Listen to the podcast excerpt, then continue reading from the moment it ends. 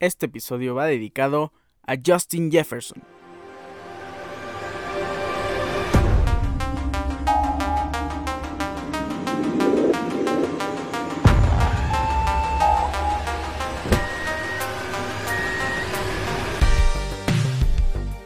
Jetas, el gran receptor de mis vikingos de Minnesota, ¿por qué le dedicamos este episodio? El día de ayer cumplió 23 años. A sus 23 años es el principal estandarte de un equipo de la NFL y no es su primera temporada, no es un novato, ya lleva dos.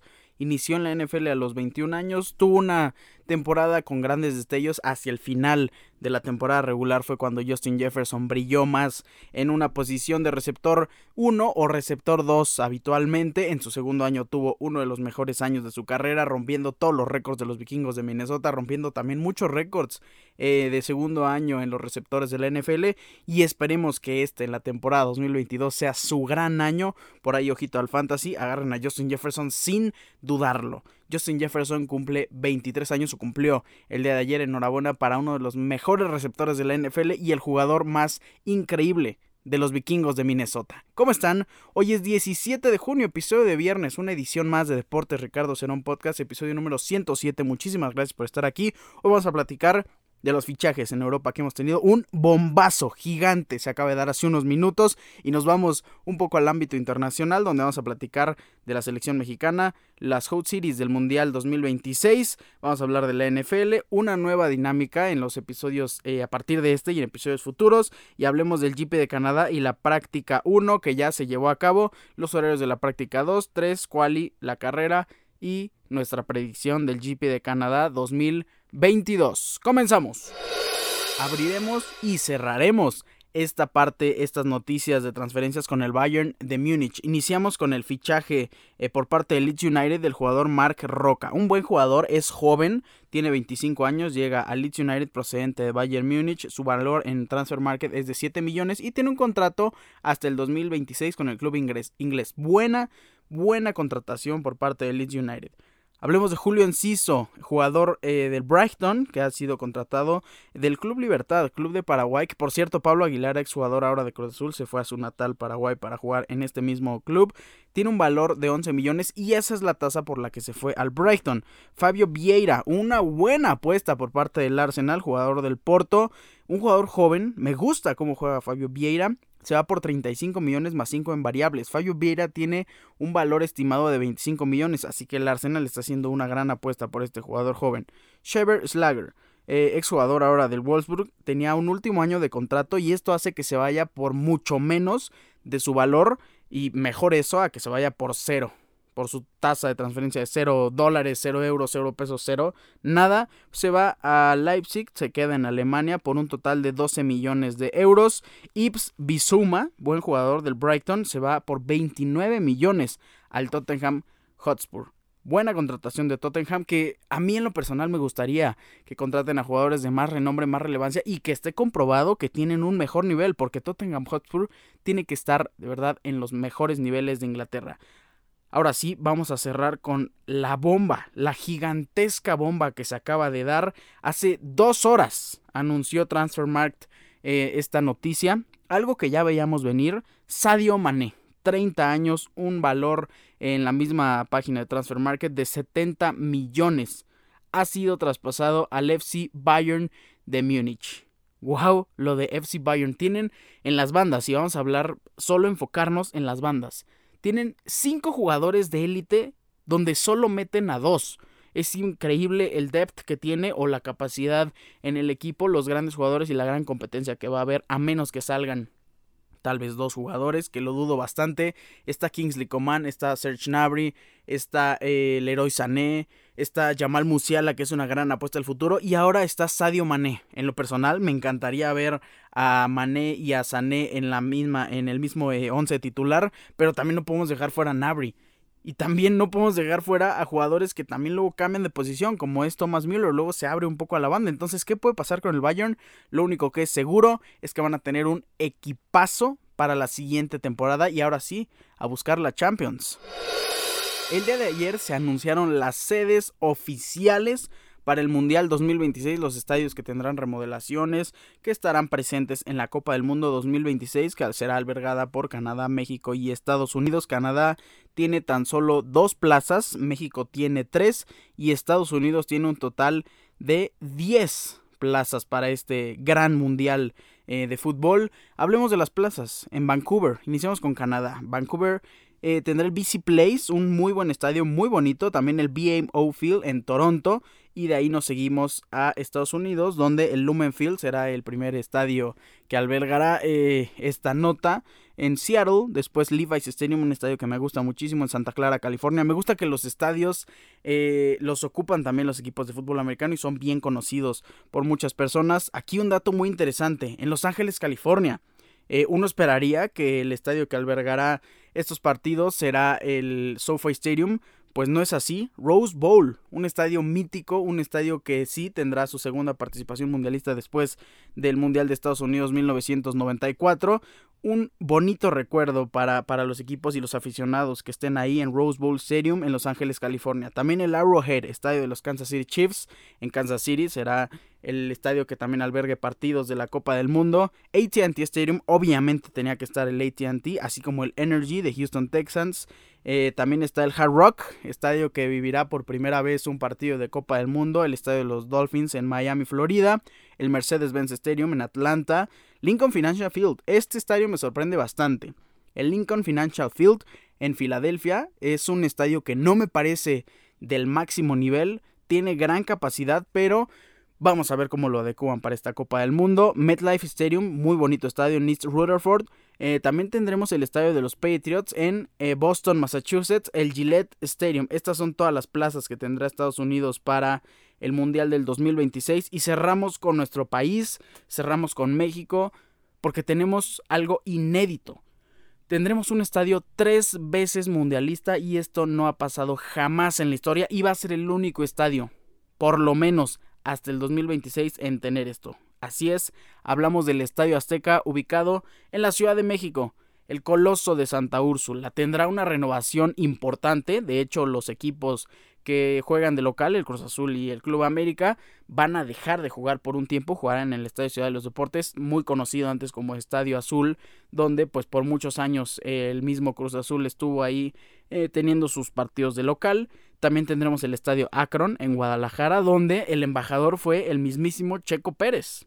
Y cerramos con el estadio BBVA, un estadio de primerísimo nivel que se le van a hacer detalles. Hace siete años fue su debut eh, en la Liga MX. Entonces, este estadio merece de verdad tener un mundial. Le van a arreglar muy poco porque es un estadio impresionante en Monterrey. Con esto cerramos los House Cities y nos vamos a hablar de la selección mexicana. Ya era hora de hablar de la selección mexicana en concreto de cara al Mundial de Qatar 2022 ya jugaron uno de sus últimos partidos, llamémoslo de preparación, porque fue de CONCACAF Nations League, jugarán un partido en contra de Paraguay, después a lo mejor tendremos por ahí una gira europea y después nada más que eso, inicia el debut de la selección mexicana en contra de Polonia. El martes México empató 1-1 contra Jamaica, sí no tenían a las grandes estrellas europeas, pero México no jugó bien y esa es una crisis que estamos pasando y no podemos hacerlo después o antes del Mundial. No podemos pasar por esta crisis, nos preocupa bastante. Leon Bailey, gran jugador conocido eh, por jugar en el Aston Villa de la Premier League, anota gol al minuto 4. Después Luis Romo al minuto 45 más 3 empata y así terminó el partido. Pero vamos a analizar un poco más a fondo a la selección mexicana. Y repito, y como dijimos al inicio, ya teníamos que hablar de esto. Y en mi opinión, ¿quiénes van a ser los 26? Porque ahora se extendieron eh, tres lugares para que pues tengamos, por motivos de pandemia es lo que dicen, pero se extendieron tres lugares en la convocatoria para que tengamos un poco más de colchón en los jugadores y eso le da muchas oportunidades a jugadores que tal vez no las veían. Yo creo que hay 23 lugares asegurados en la selección mexicana creo que hay 23 jugadores que pueden no relajarse, pero sí pueden estar seguros que si se mantienen en un nivel habitual, que se mantienen trabajando, van a ir a la Copa del Mundo. Solo no deben de lesionarse y no deben evidentemente de bajar el nivel, ni de bajar de entrenar todos los días, etc. Tres porteros. Eh, Guillermo Ochoa tiene un lugar completamente seguro.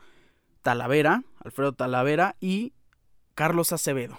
Creo que se cuela a la a la última convocatoria del Tata Martino y Acevedo va a ir al Mundial de Qatar 2022. Hablemos de los defensas. Tienen que ir cinco defensas y hasta ahora creo que hay cuatro y a lo mejor, a lo mejor ya está el quinto seguro, pero no sabemos. Tata Martino podría llevar cuatro defensas centrales, ojo.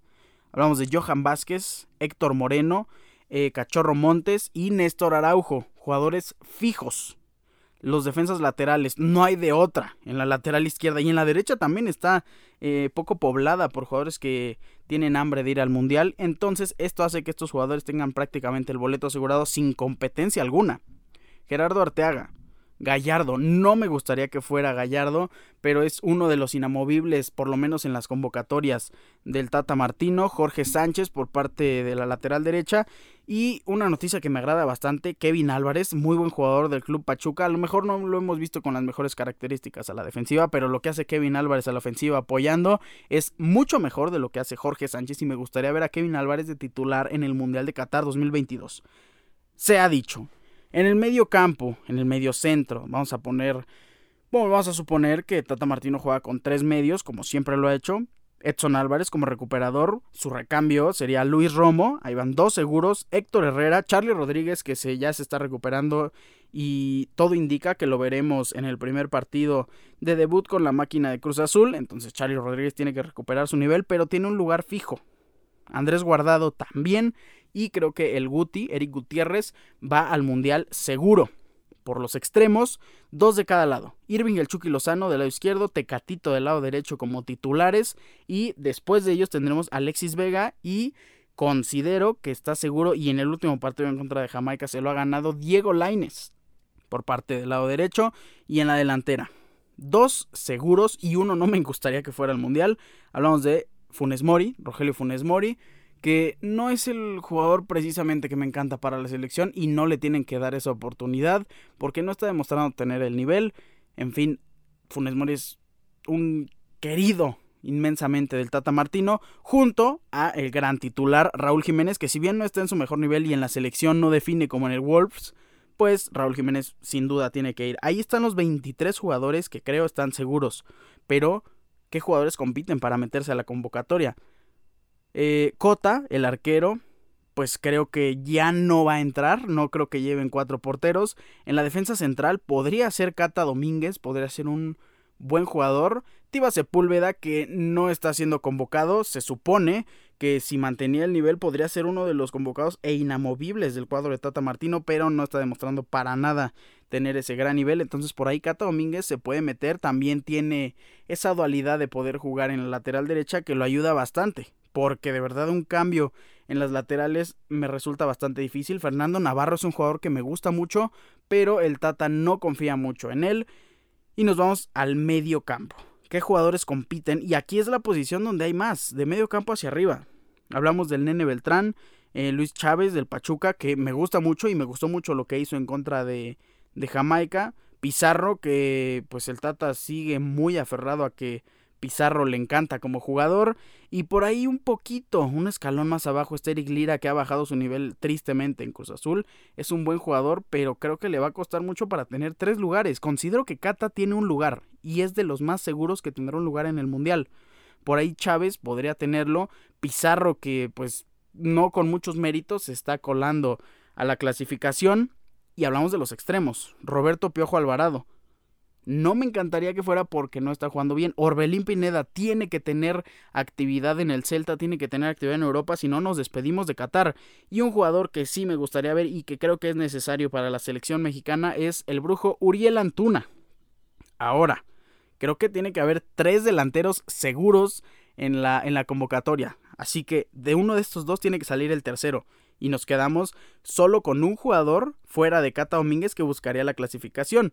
Así que en la delantera de quién hablamos y a quién nos referimos, Santi Jiménez y Henry Martin. La competencia al parecer tiene un poco de ventaja eh, sobre Henry Martin, Santi Jiménez, el delantero de Cruz Azul, pero nada está escrito y a lo mejor Henry va al Mundial. Yo en lo personal creo y llevaría a Santiago Jiménez. Ahora, suponiendo Bacata, va Santi Jiménez, queda un lugar entre Beltrán, Chávez, Pizarro, Lira, Alvarado, Antuna y Orbelín. Considero que el jugador que tiene más capacidades es Orbelín Pineda, pero sin actividad, a lo mejor yo apostaría porque va Uriel Antuna. Con esto cerramos eh, nuestra hipotética convocatoria de la selección mexicana y nos vamos a la NFL.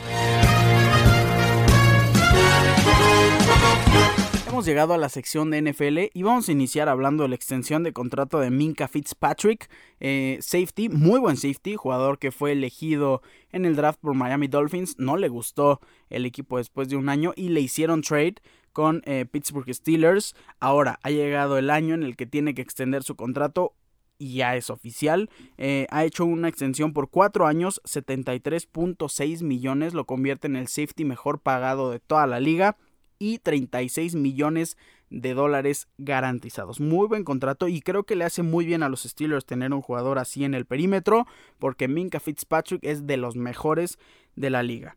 Ahora, vamos a hablar y hacer una nueva dinámica, una vez más eh, dividido y seccionado por división de la NFL qué jugadores van a ser la gran sorpresa. No quiénes van a ser eh, los eh, grandes jugadores obvios que tendrán un buen papel en la NFL. No. ¿Quién puede ser la gran sorpresa en el equipo para hacer que él mismo tenga un mejor nivel en la temporada regular y, no sé, a lo mejor en los playoffs? Vamos a hacerlo por división, un jugador a la ofensiva y un jugador a la defensiva. Iniciemos ahora por la división oeste de la conferencia americana. Hablemos de los cuatro equipos y vamos a iniciar con los Denver Broncos. ¿Qué jugador puede ser la sorpresa? Sin duda, la sorpresa va a ser Jafonte Williams. No va a ser Russell Wilson. Evidentemente va a tener un gran papel y espero que lo tenga, pero no va a ser por aire la sorpresa de Broncos. Y es lo que todos los equipos creen. Creen que Jerry Judy que Cortland Sutton eh, van a tener un gran papel porque Russell Wilson está ahí. No lo creo. Creo que Javonte Williams va a ser el jugador que triunfará en esta ofensiva de Denver Broncos. En la defensiva, eh, me gusta Nick Bonito eh, con, con, Denver Broncos, pero creo que la sorpresa, y ahora sí va a ser uno de los mejores de, la, de su posición en toda la liga, va a ser Patrick Surtain, jugador que ahora va a ser de segundo año, egresó a la Universidad de Alabama. Patrick Surtain puede hacer grandes cosas y Denver Broncos lo va a agradecer bastante. Kansas City Chiefs. Aquí viene un tema bastante bueno porque fuera de a lo mejor Juju Smith Schuster, que en el papel es el receptor 1, en el papel, porque a lo mejor no tiene el mejor de sus niveles, no, no es a lo mejor el Juju que vimos en la temporada con Antonio Brown, pues Juju Smith Schuster no va a ser la sorpresa, la sorpresa considero que será Marqués Valdés Scaltling. Así es, un receptor muy profundo, lo vimos recibir muchos pases largos de Aaron Rodgers, pues ahora se va al reino de los pases largos de la mano y del brazo de Patrick Mahomes. Segundo, Marquez Valdez Scaltling va a ser la sorpresa de Kansas City Chiefs este año y muy probablemente va a ser el receptor con más yardas por aire en el equipo. Ahora, a la defensiva. Me gusta Trent McDuffie, creo que va a ser un muy buen corner y creo que va a ayudar bastante a la defensiva, pero no va a ser Chris Jones el jugador que domine en la línea, o por lo menos no atacando o presionando al quarterback. Creo que va a detener muy bien a los corredores, va a ser un eh, muy buen run stopper, pero el jugador que va a tener ese perímetro cubierto va a ser George Karlaftis, un novato, egresado de la Universidad de Purdue. George Karlaftis va a tener un gran papel en la defensiva de Kansas City Chiefs. Nos vamos con las Vegas Raiders. Y aquí viene un caso que me, encantó bastante. No, en lo personal no me resultó muy bien porque en ese año yo tenía a Julio Jones en el fantasy. Creo que aquí va a pasar un caso similar. Eh, double coverage, doble marca hacia el receptor principal. Y un caso como Calvin Ridley, que puede ser muy bien comparado con Hunter Renfro, va a tener todos los números y va a tener una gran temporada. Así es, hablamos de Hunter Renfro, gran receptor de las Vegas Raiders. ¿Y por qué lo decimos? Porque Davante Adams va a tener la cobertura, va a tener dos jugadores eh, mínimo la mayoría del partido. Y eso le va a dar grandes espacios a Hunter Renfro para que sea un buen objetivo. Porque también lo digo, porque también va a tener cobertura mínimo de un safety y de un linebacker o de su corner y un linebacker. Eh, Darren Waller, el Titan, son muy altos, muy fuertes, al igual que Davante Adams. Y esto va a hacer que Hunter Renfro alineado como slot, creo que va a tener muy buen nivel y muy buen año después de su nueva renovación de contrato por un par de años. Ahora en la defensiva. Ya es hora y ya es momento de que se le premie a un safety que es sumamente fuerte a la defensiva de Las Vegas Raiders, Trevor Moering, safety, strong safety, perdón, free safety de, de, Raiders. Es un muy buen jugador que junto a Jonathan Abram hacen una buena dupla. No tuvieron el mejor de sus años debido a las lesiones, en fin, al mal nivel de la defensiva eh, en general. Creo que Max Crosby era el único que se salvaba. Ahora llega Chandler Jones, que va a ser muy bueno.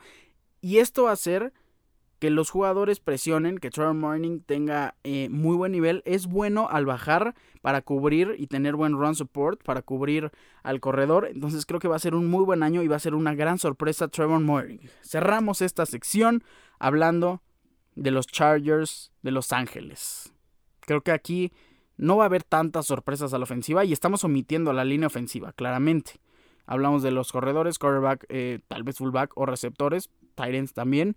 Y creo que aquí no hay tanta sorpresa. Gerald Everett es el tight titular de, los Chargers. No creo que tenga un gigantesco papel. En los receptores está eh, Mike Williams, está Keenan Allen y están los mismos, Parham y Jalen Guyton.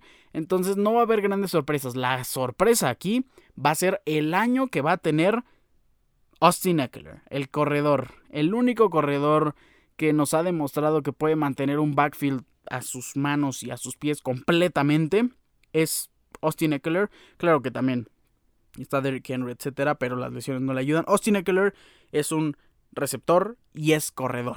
Austin Eckler puede hacer grandes cosas y repito, la sorpresa va a ser que va a tener un año gigantesco y en las pláticas de MVP. Guarden este comentario y también ojito para el fantasy porque Austin Eckler, a mi parecer, podría ser fácilmente pick 2 o pick 3, a lo mejor detrás de Jonathan Taylor y de Dalvin Cook. Ojo con Austin Eckler. Ahora, vámonos a la defensiva. Y aquí no va a ser sorpresa Khalil Mack, no va a ser sorpresa Joey Bosan, Jerry Tillery tampoco va a ser sorpresa, son grandes jugadores y van a hacer perfectamente su papel. Esto va a hacer que tenga una gran temporada el linebacker medio, Kenneth Murray Jr. Kenneth Murray creo que va a tener muchas intercepciones de la mano de tanta presión que va a ejercer Khalil Mack y Joy Bosa. Entonces Kenneth Murray va a tener o vía libre para atacar al quarterback después de toda la presión que haga Khalil Mack y Joy, o va a tener vía libre para interceptar, para cubrir mejor el perímetro y le van a dar mucho menos tiempo a los quarterbacks rivales. Esto para que Kenneth Murray se dé una fiesta completa en la temporada y también, por ejemplo, JC Jackson va a tener muy buena temporada. Ojo con el cornerback ex de los New England Patriots. Y con esto cerramos esta sección de NFL y nos vamos a la Fórmula 1.